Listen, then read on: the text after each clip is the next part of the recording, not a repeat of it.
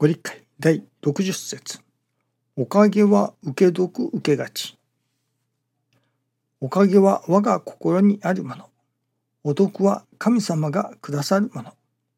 詩人様の見教えにも、おかげは神から出ると思うな。氏子の心の中から出るものじゃとありますが、お得はそういうわけにはいかぬもの。久留米教会の初代は、お得は神様のご信用と説かれてあります。神様に信じられる信心をせねばなりません。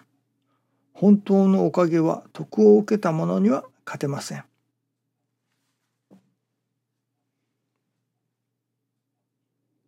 お得を受ける信心とありますね。また師匠は予想様ではおかげを受ける信心を教えてくださるがここ愛楽ではお得を受けるための信心を教える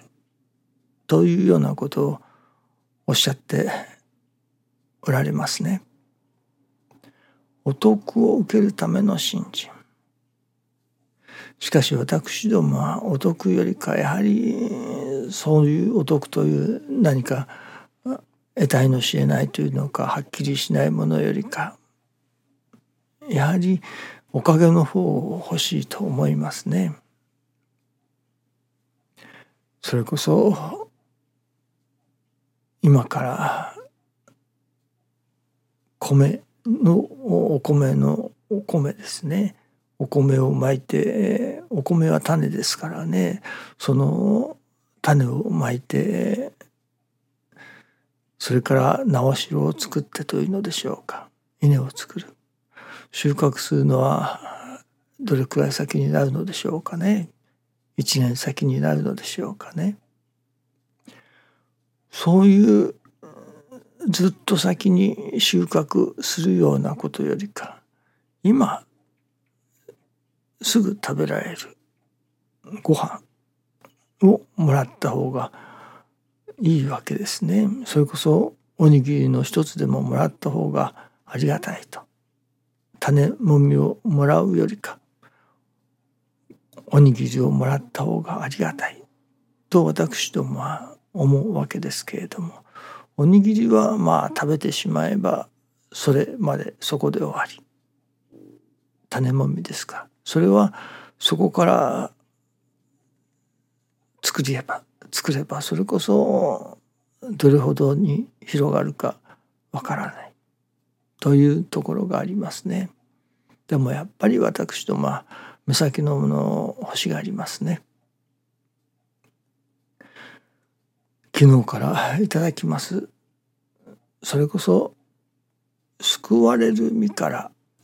救う身になるということですね。私どもがおかげを求めての信心からお得を求めての信心に意識が変わる。それはただ単に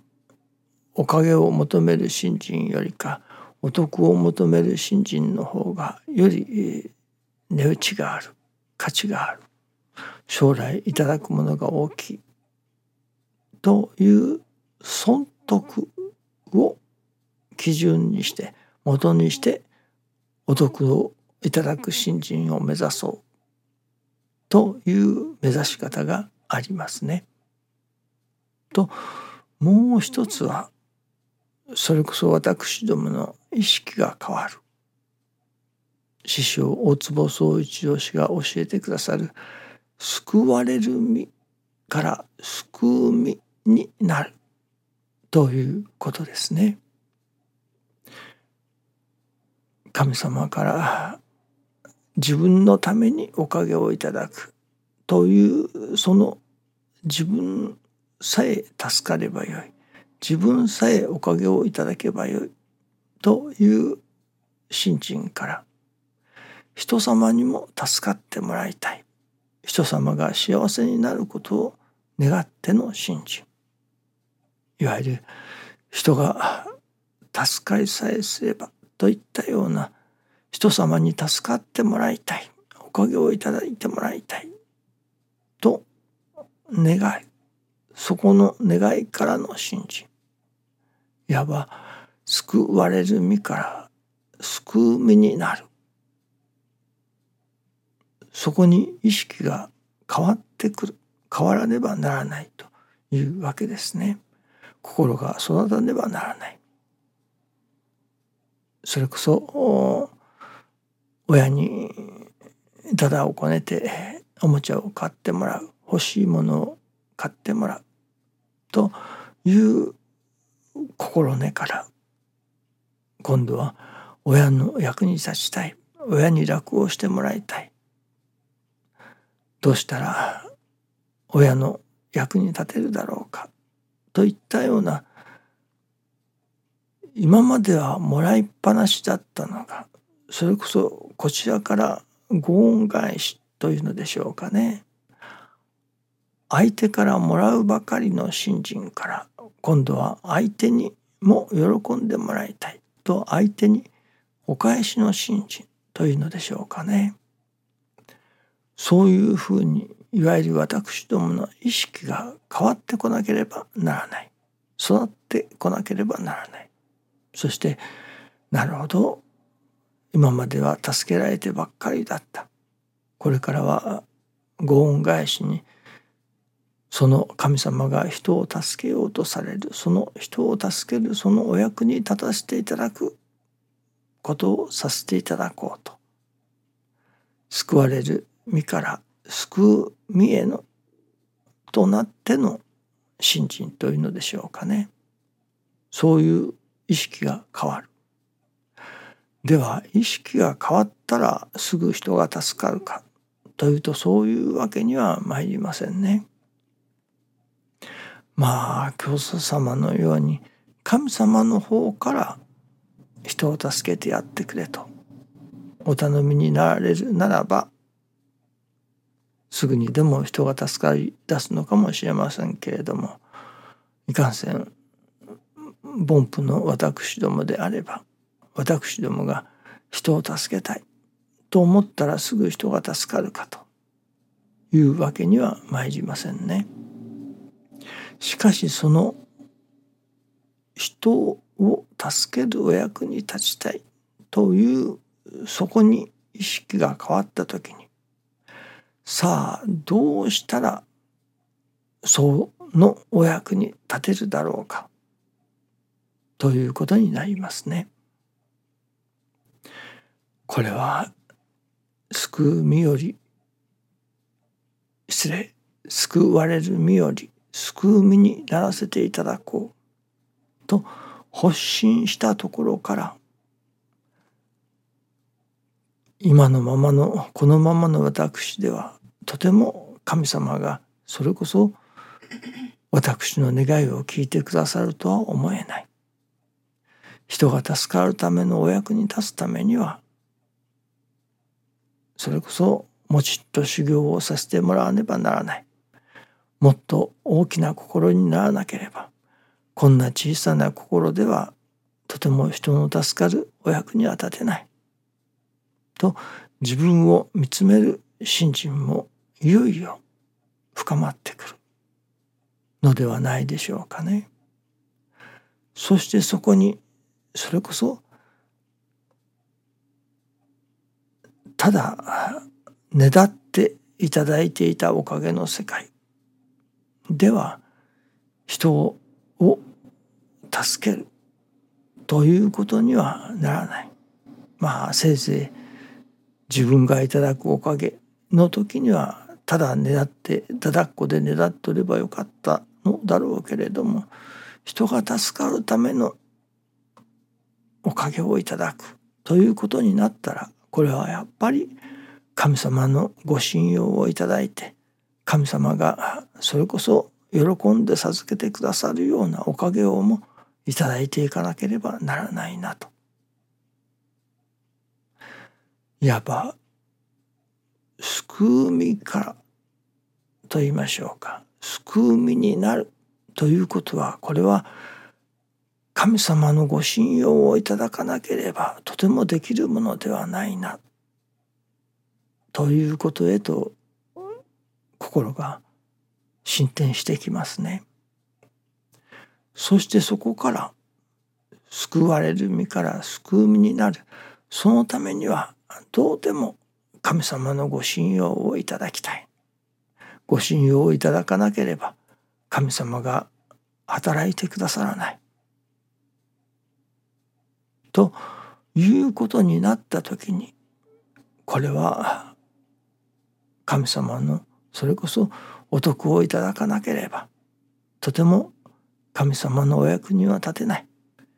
人が助かることのお役に立つためにはまずはご神徳をいただかなければということになってきますね。救われる身から救う身になろうと発信したら